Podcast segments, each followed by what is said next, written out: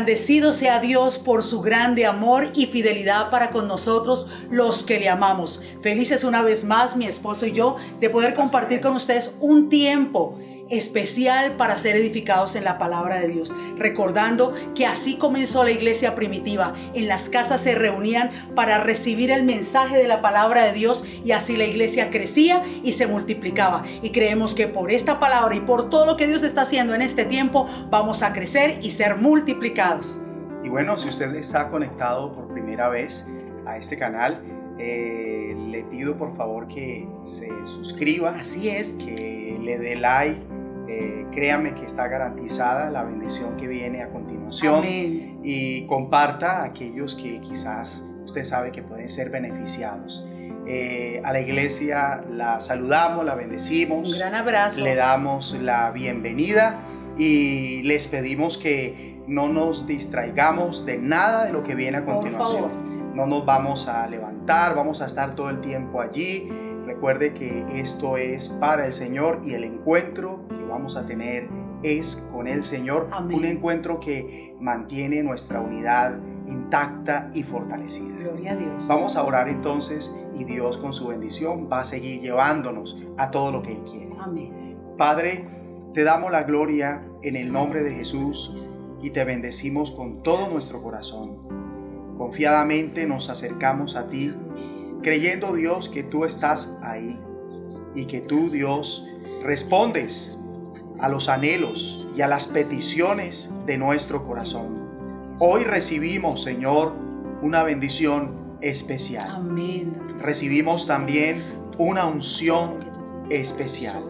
Te pedimos que durante el transcurso de esta transmisión obres de una manera sobrenatural. Obra en las vidas, trayendo regeneración. Mira las necesidades de cada uno Obra conforme a cada necesidad. Habla conforme a cada necesidad. Da revelación y sabiduría en el conocimiento de tu voluntad. Sana a los que estén enfermos, a los que se han conectado y que están enfermos. En el nombre de Jesús, por la llaga de tu Hijo, trae sanidad, trae medicina, que la unción de poder y la gloria tuya invadan cada hogar, cada familia, cada lugar donde está llegando este mensaje, donde nos están viendo, donde nos están escuchando y las vidas experimenten la salvación, la restauración, la bendición que tú quieres dar, porque ahora pido para que los corazones se dispongan, que se vaya ahora la incredulidad, el desánimo, que se vaya ahora la muerte espiritual. Y declaro, Señor, que los corazones se abren para la bendición, se ensanchan. Ninguno es estrecho para recibir lo que viene a continuación. En el nombre de Jesús recibimos lo que te hemos pedido y como hemos dicho, será hecho. Amén. Y amén. Amén. Vamos con esta gran bendición.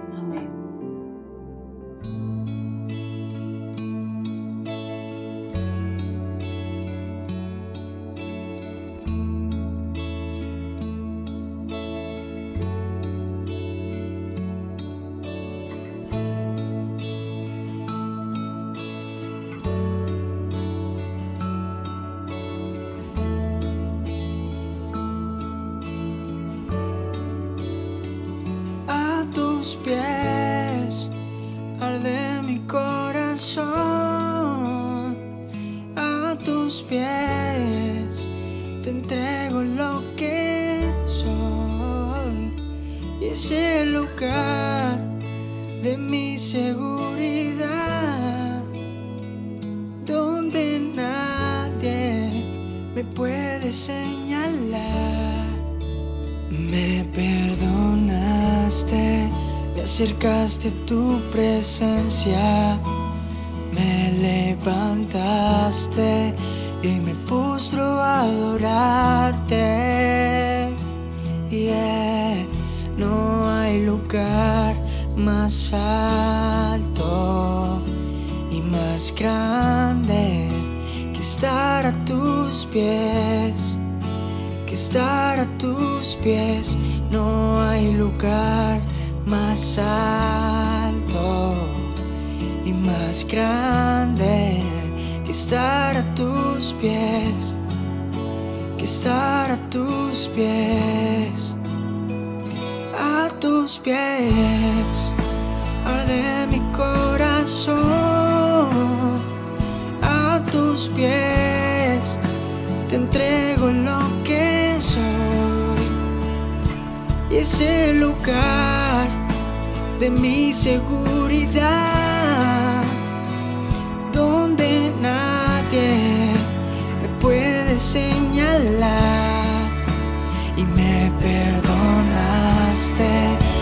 acercaste a tu presencia, me levantaste y me postro a adorarte. Yeah, no hay lugar más alto y más grande que estar a tus pies, que estar a tus pies. No hay lugar más alto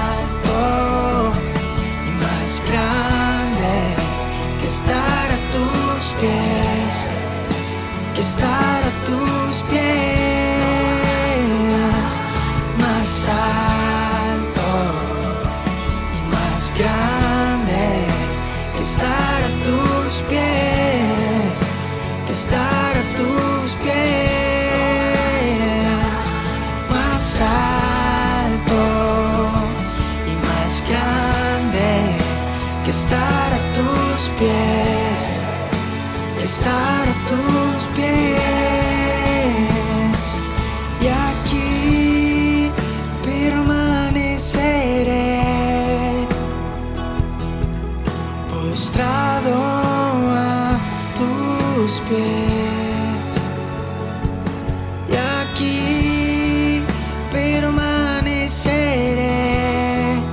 a los pies de Cristo.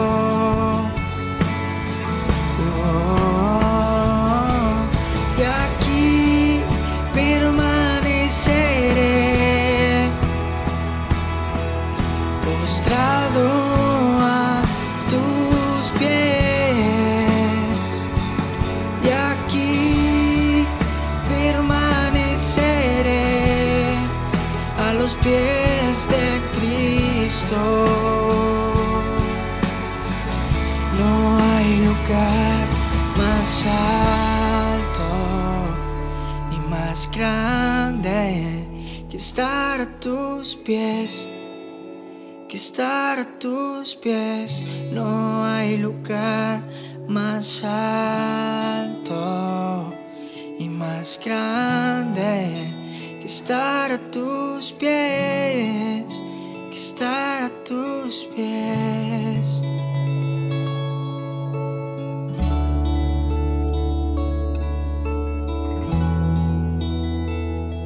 Bueno, vamos a la palabra del Señor.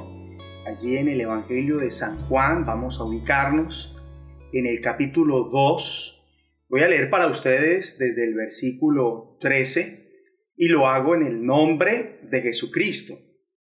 Dice así, estaba cerca la Pascua de los judíos y subió Jesús a Jerusalén y halló en el templo a los que vendían bueyes, ovejas y palomas y a los cambistas allí sentados y haciendo un azote de cuerdas, echó fuera del templo a todos, y las ovejas, y los bueyes, y esparció las monedas de los cambistas, y volcó las mesas. Y dijo a los que vendían palomas, quitad de aquí esto, y no hagáis de la casa de mi padre casa de mercado. Vamos a subrayar, quitad de aquí esto. Y no hagáis de la casa de mi padre casa de mercado. Entonces se acordaron sus discípulos que está escrito, el celo de tu casa me consume.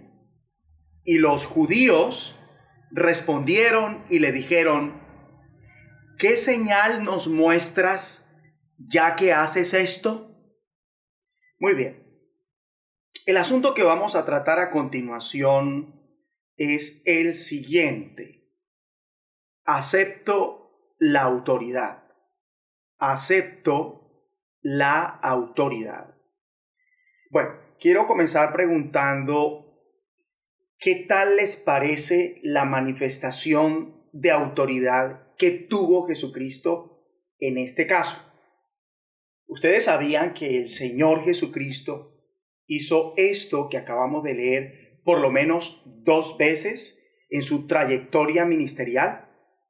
La primera fue cuando arranca su ministerio, según San Juan 2, y la segunda en el transcurso de su ministerio, según Mateo 21.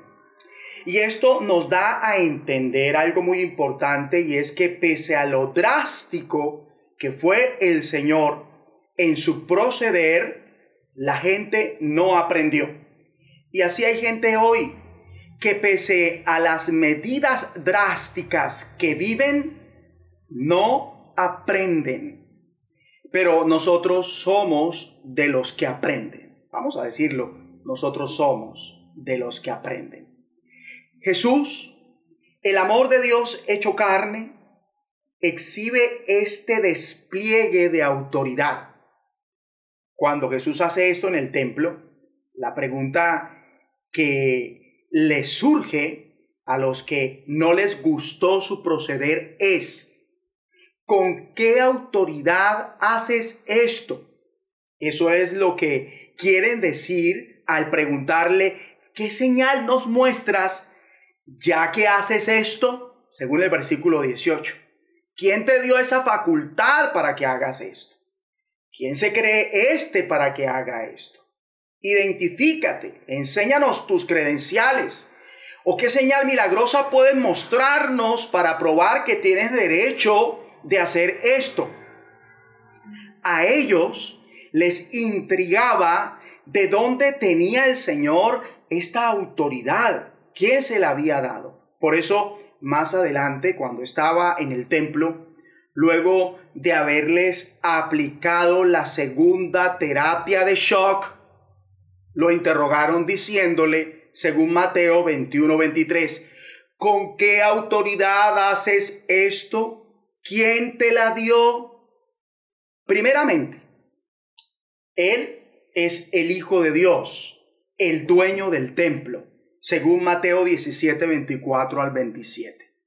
Por lo tanto, en ese, en ese sentido, Jesús tiene autoridad, ¿verdad?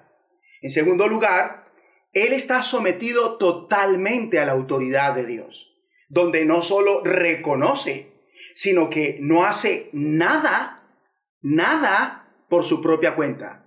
Se rige por ella. Él mismo dice en una ocasión, no puede el Hijo del Hombre hacer nada por sí mismo sino lo que ve hacer al Padre, porque todo lo que el Padre hace también lo hace el Hijo igualmente. No puede el Hijo del Hombre hacer nada por sí mismo. Como no hace nada fuera de la autoridad de quién? De Dios Padre. Lo que hizo en el templo, lo hizo con qué autoridad? Con la, con la autoridad que le dio quién? Dios Padre, porque Dios Padre aprobó que lo hiciera. De manera que la autoridad que ejerce el Señor no es arbitraria. Hablo puntualmente de la que estamos viendo según el pasaje que leímos inicialmente. Su autoridad en ese momento no es arbitraria, tampoco autoritaria y mucho menos impositiva ni abusiva. Es lícita, justa, medida, porque tiene el aval del Padre Eterno, quien da autoridad a los hombres y a su vez facultó a los encargados del templo, como son los principales sacerdotes, que en vista de su irresponsabilidad para con el templo, su descuido del templo y en lo que habían permitido con el tiempo que éste se convirtiera, Jesús, el hijo de quién? Del dueño del templo, se apersonó de la situación con la autorización de Dios Padre y drásticamente trajo orden bajo su dirección, como cuando Jesús en aquella ocasión se apersonó de la liberación que sus discípulos debían efectuar al muchacho lunático, pero que no pudieron por falta de qué? Por falta de autoridad sobre el demonio que hacía padecer muchísimo al muchacho. Entonces Jesús libera al muchacho con la autoridad que ya había delegado a sus discípulos, pero que en ellos fue inútil, inefectiva, por la falta de fe, por la falta de oración y por la falta de ayuno, pues ya habían sido instruidos con antelación para ejercer autoridad efectiva en estos casos, según Mateo 17, 14 al 21. Así que aprendamos también, escuche esto, ¿qué debemos aprender? Que para tener autoridad hay que someterse a la autoridad en respeto y obediencia. Lo vuelvo a decir, para poder tener una autoridad efectiva hay que someterse a la autoridad delegada en respeto y obediencia. Con razón, hay madres que no tienen autoridad sobre sus hijos porque ellas mismas no se someten a sus propios maridos, ¿verdad? De ahí que su autoridad sea débil sobre los hijos, sin impacto, sin eficiencia, sin poder, sin sabiduría. No espere que la gente se someta a su autoridad cuando usted no se somete a la autoridad delegada por Dios. Jesús se sometió absolutamente a la autoridad de Dios Padre y a la delegada por él, como la de sus padres putativos, la del sumo sacerdote, la de los gobernantes y demás. Por eso Jesucristo contaba con una autoridad de impacto, valiente, eficiente, poderosa y sabia fundamentada en el amor, no el amor que la mayoría entiende como un sentimiento de gran bienestar, sino en el amor expreso en sometimiento a la autoridad. El amor manifiesto por hacer las cosas bajo autoridad. El amor que actúa conforme a la voluntad de Dios, según San Juan capítulo 14, versículo 23 al 24. El amor que trasciende las buenas obras y bonitas palabras que nacen de la persona que no se somete a Dios. Es que las buenas obras y las palabras que son amor son las que se hacen y dicen por la fe según la voluntad de Dios dentro de los parámetros establecidos por Dios bajo la guía y dirección de quién? Del Espíritu Santo y que Dios confirma. Muy bien, ya que la esencia del amor es una entrega total e incondicional a la persona que, que ama, hace lo que sea, lo que sea que le pida a esa persona y se entrega y entrega todo como lo requiera esa persona, entonces el verdadero amor que logra sobre todo ponernos bajo qué? Bajo autoridad. Por ejemplo, pese a que Pablo fue llamado directamente en persona por Jesucristo para el ministerio, este no lo ejerce como debe ser hasta que tiene la venia de las autoridades eclesiásticas del momento como son Jacobo, Cefas y Juan, quienes reconocen que Dios le dio a Pablo ese privilegio y como señal de reconocimiento y de compañerismo le estrecharon la mano según Gálatas 2.9. Y esto lo vivió porque Pablo entendía muy bien el principio de someterse tanto a la autoridad directa de Dios como la delegada por él. De ahí que para ejercer su ministerio plenamente facultado, él se reúne en privado con los dirigentes de la iglesia para ver si ellos estaban de acuerdo con lo que hacía, con lo que enseñaba y con lo que tenía planeado hacer, porque temía que todos sus esfuerzos hubieran sido inútiles y que estaba corriendo la carrera en vano. Gálatas 2, 1 al 8.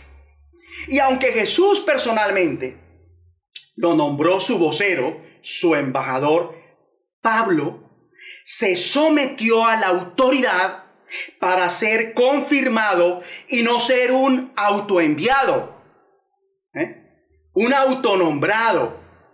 No hay verdadera autoridad si no está bajo autoridad delegada por Dios. Es que la autoridad efectiva, escuche, la autoridad certera se da cuando actuamos según la voluntad de Dios, pero en calidad de subordinados, no de insubordinados. Es decir, sometidos a quién? A la autoridad.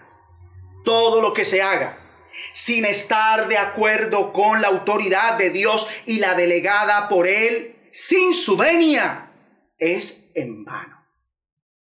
Lo que Jesús hizo y dijo en el templo con la gente para hacer respetar que el templo fue una obra de amor. Jesús mismo dice, yo reprendo y castigo a todos los que amo, sé pues celoso y arrepiéntete. Apocalipsis 3, 19.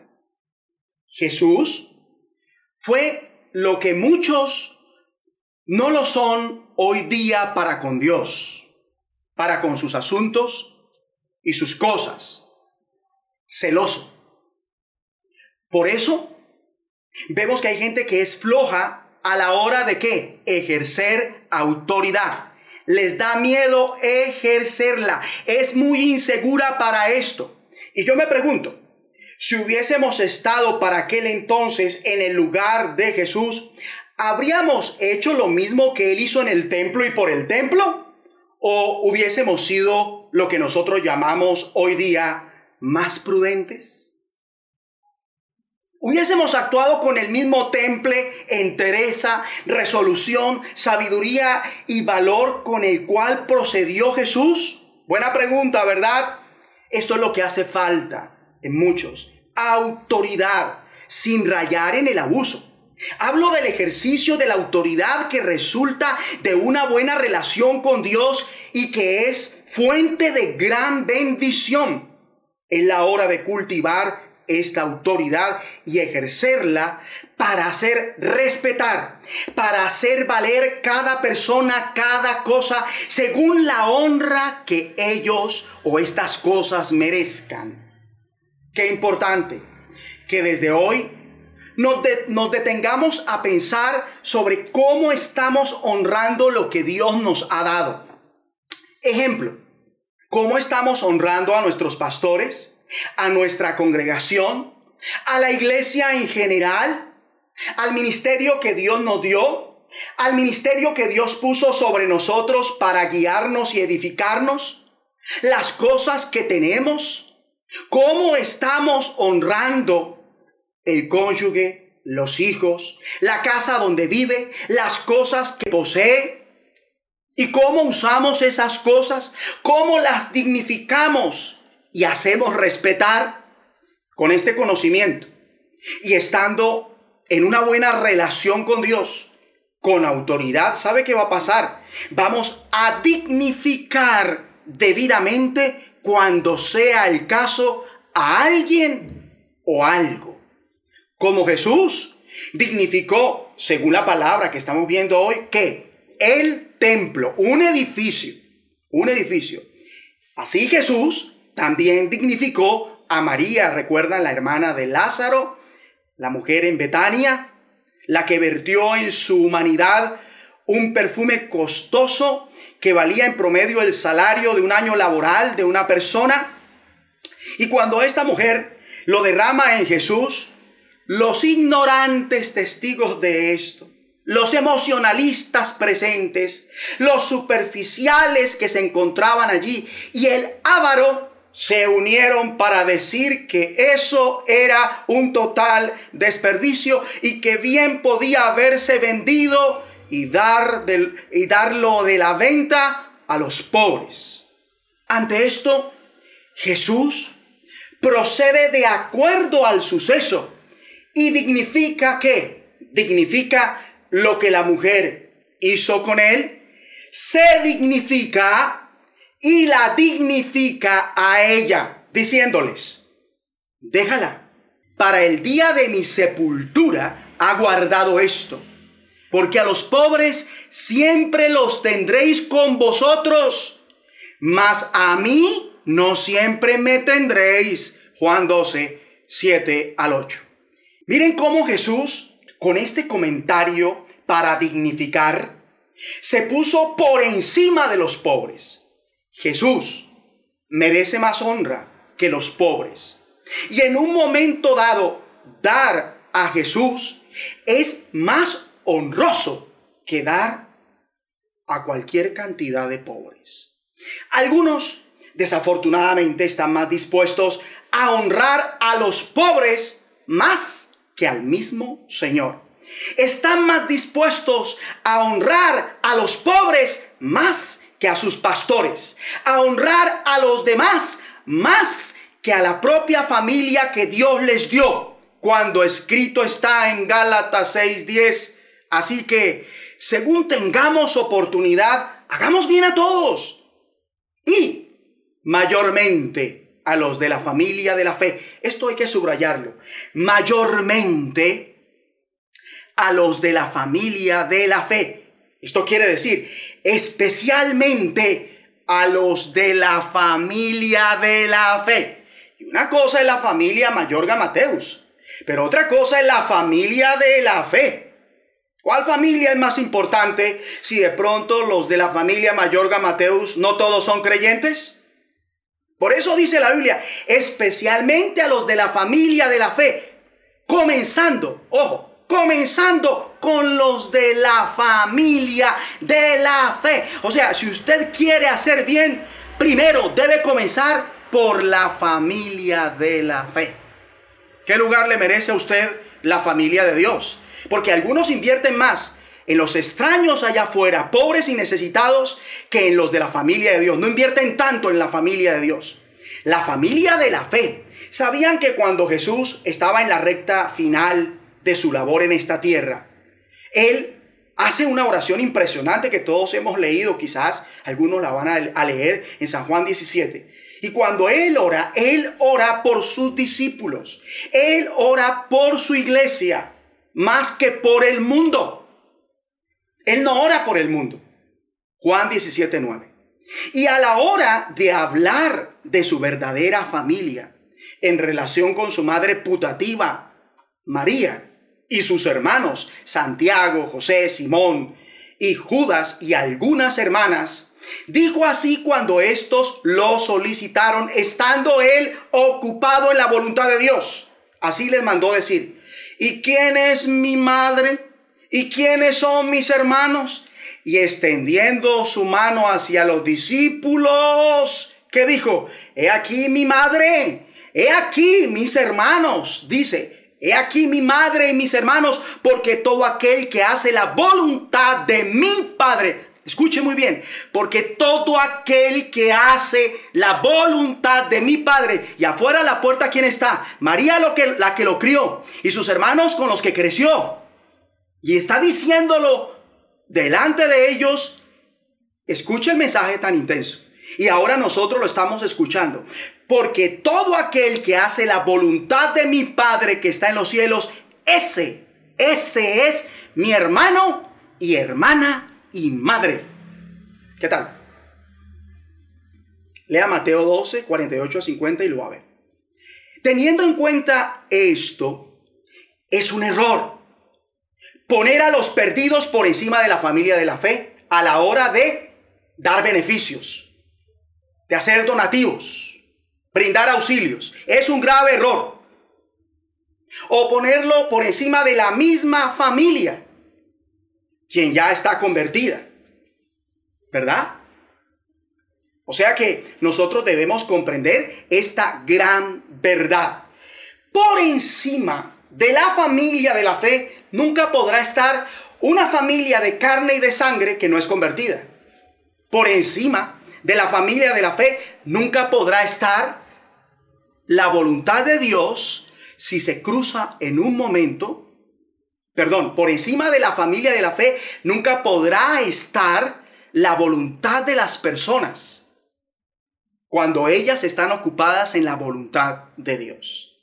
Muy bien, cuando ellos están sometidos a la voluntad de Dios. Y no estoy diciendo que el mundo o la familia no importen, ni que no le haya importado al Señor, sino que Él nos enseña que la gente nos debe importar, pero cada uno merece una importancia diferente.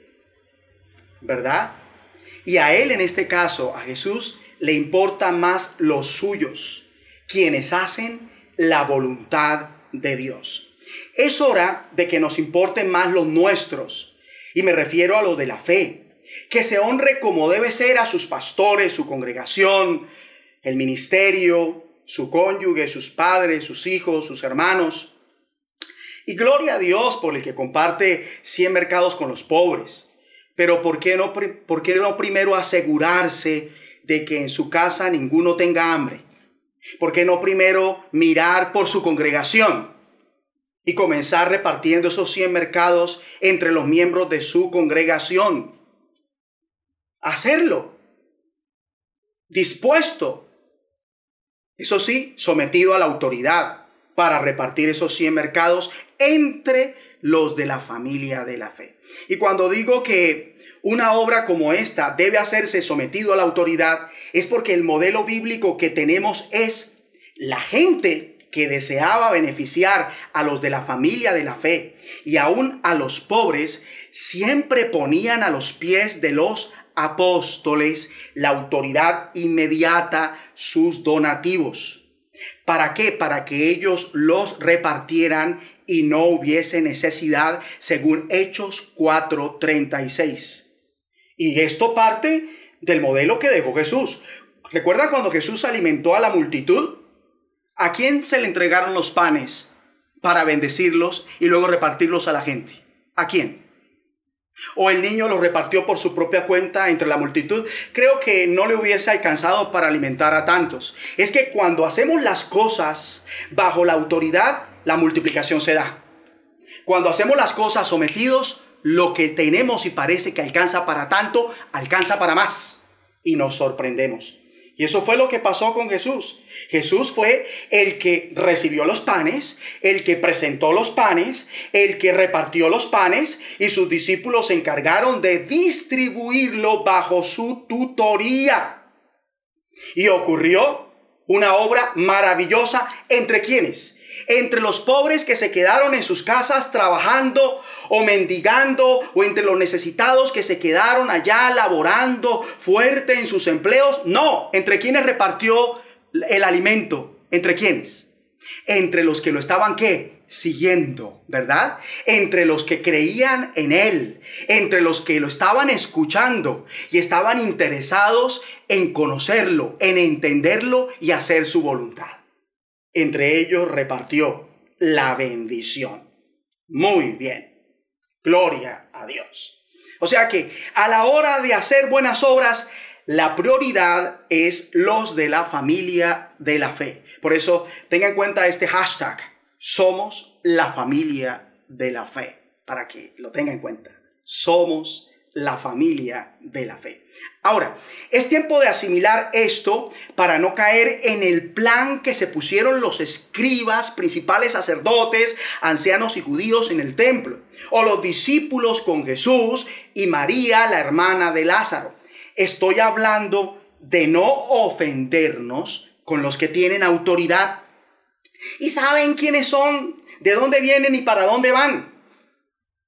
Para no ofendernos con los que tienen autoridad y la ejercen bajo la dirección de Dios y no cuestionarla, ni criticarla, y mucho menos contradecirla. Y a propósito de esto, a la segunda vez que Jesús hizo algo parecido a la primera, como lo vimos en el pasaje que nos cuenta lo que él, lo que él efectúa en el templo, la reacción de los escribas y los principales sacerdotes ya fue más fuerte. A la segunda dijeron, mm, mm, mm, ¿y sabe qué querían ellos? Lea Lucas 19, 45 al 48. ¿Sabe qué querían ellos? Matarle.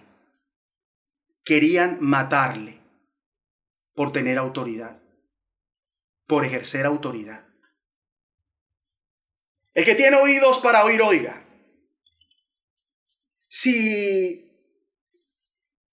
si no hay que ofenderse siquiera con los que teniendo autoridad, la, e, con los que teniendo la autoridad que Dios les ha dado, la ejercen y en un momento dado injustamente.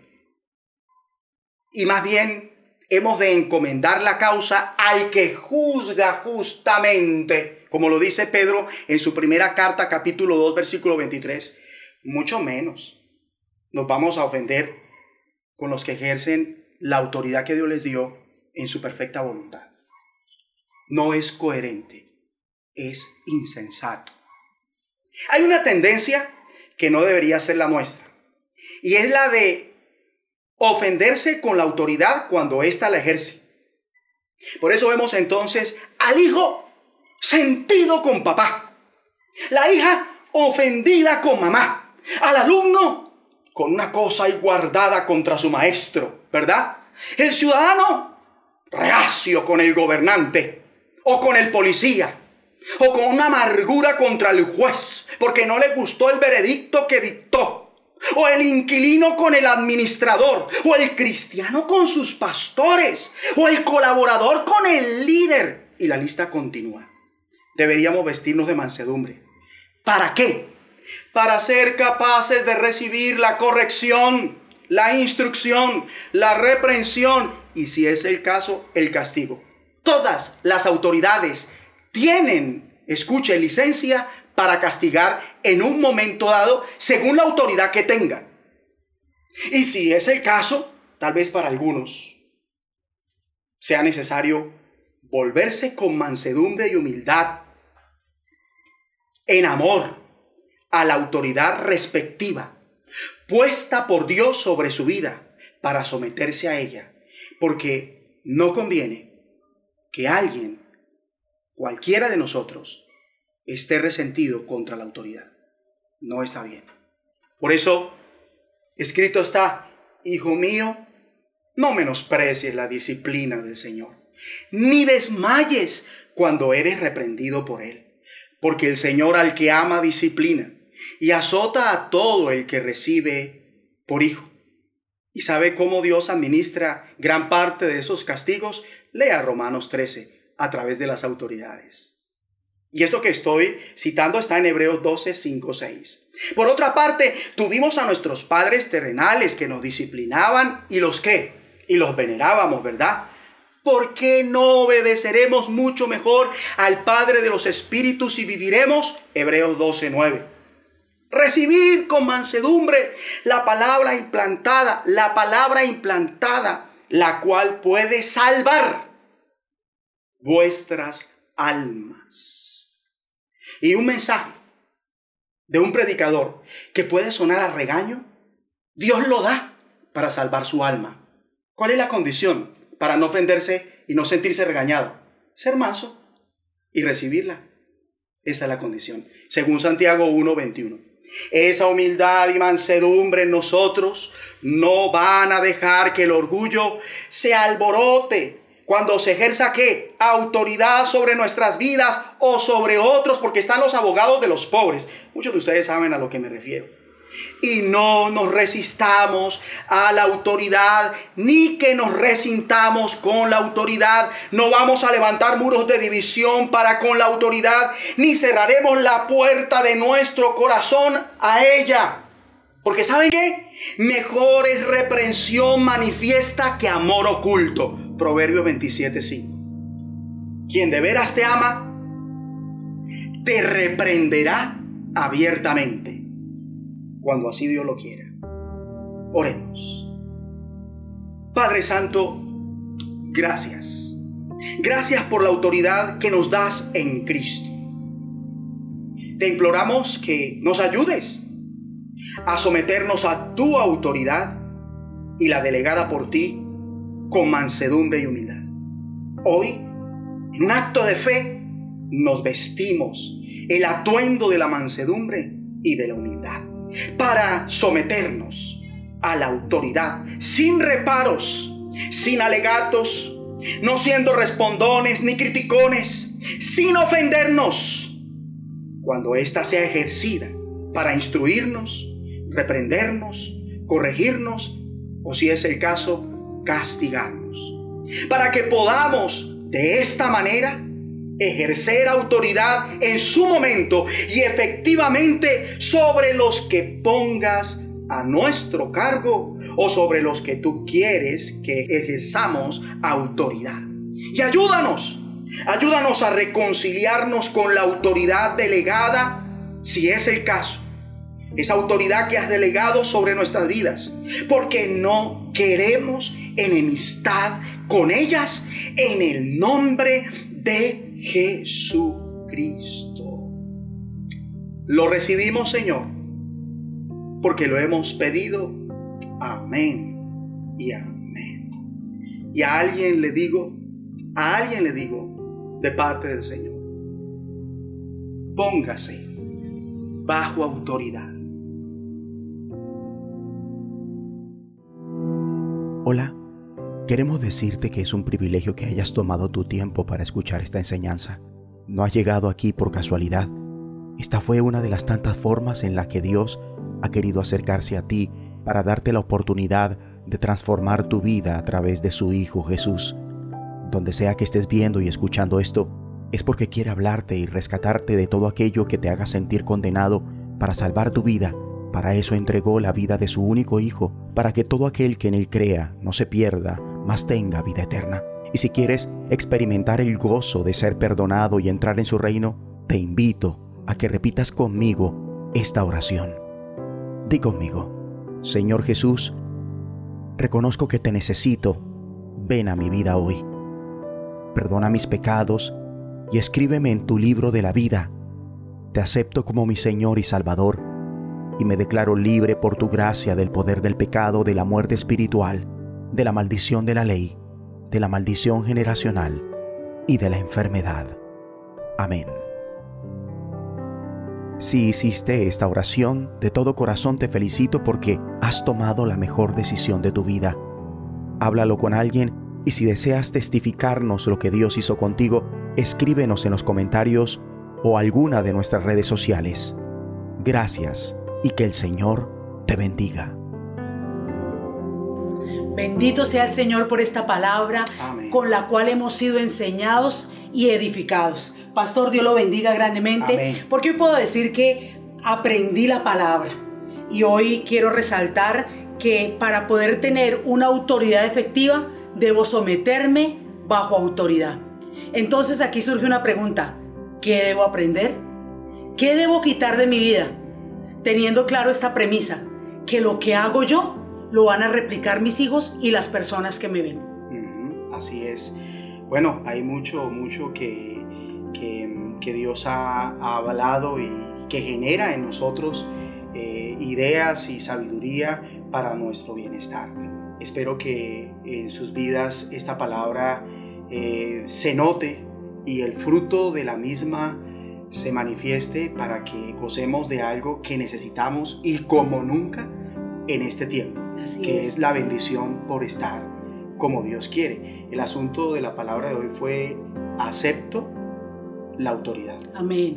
Y qué importante es para que nuestras vidas cambien el someternos bajo esa autoridad. Y yo creo que si usted hasta el día de hoy no había visto lo que quería ver en su casa, en su empresa, en el negocio o como empleado que es, por causa de esta palabra y poniéndola por obra, va a empezar a ver un fruto maravilloso que es el que el Señor va a esperar de cada uno de nosotros por esta gloriosa palabra. Y le recuerdo, si no se ha suscrito, por favor, suscríbase. Si no le ha dado clic en la campanita, hágalo para que le lleguen los mensajes que estamos eh, transmitiendo constantemente. Hay nuevo contenido. Así es. Con el cual esperamos que ustedes sean edificados. Es el llamado que Dios nos ha hecho. Y mm, dele like, porque su like es amén. Su like es, es lo recibo. Entonces vamos a ponernos en esa, en esa tarea y la tarea también de compartir. Y hoy yo le digo algo. Si usted era de los que tenía problemas en sujetarse, déle ese like es un paso a decir, voy a cambiar, voy a cambiar mi actitud, voy a ser diferente, porque eso es lo que hace Dios cuando nos habla. Nos cambia el panorama de todas las cosas en nuestras vidas. Perfecto. No se pierdan eh, lo que viene en, estos días a la mesa con la familia de Dios. es. Lo que viene en estos días, una voz de los cielos, lo que viene en estos días, eh, numeral orar sí, cesar. Así es. Eh, palabra de fe ahí en Instagram, Facebook, YouTube.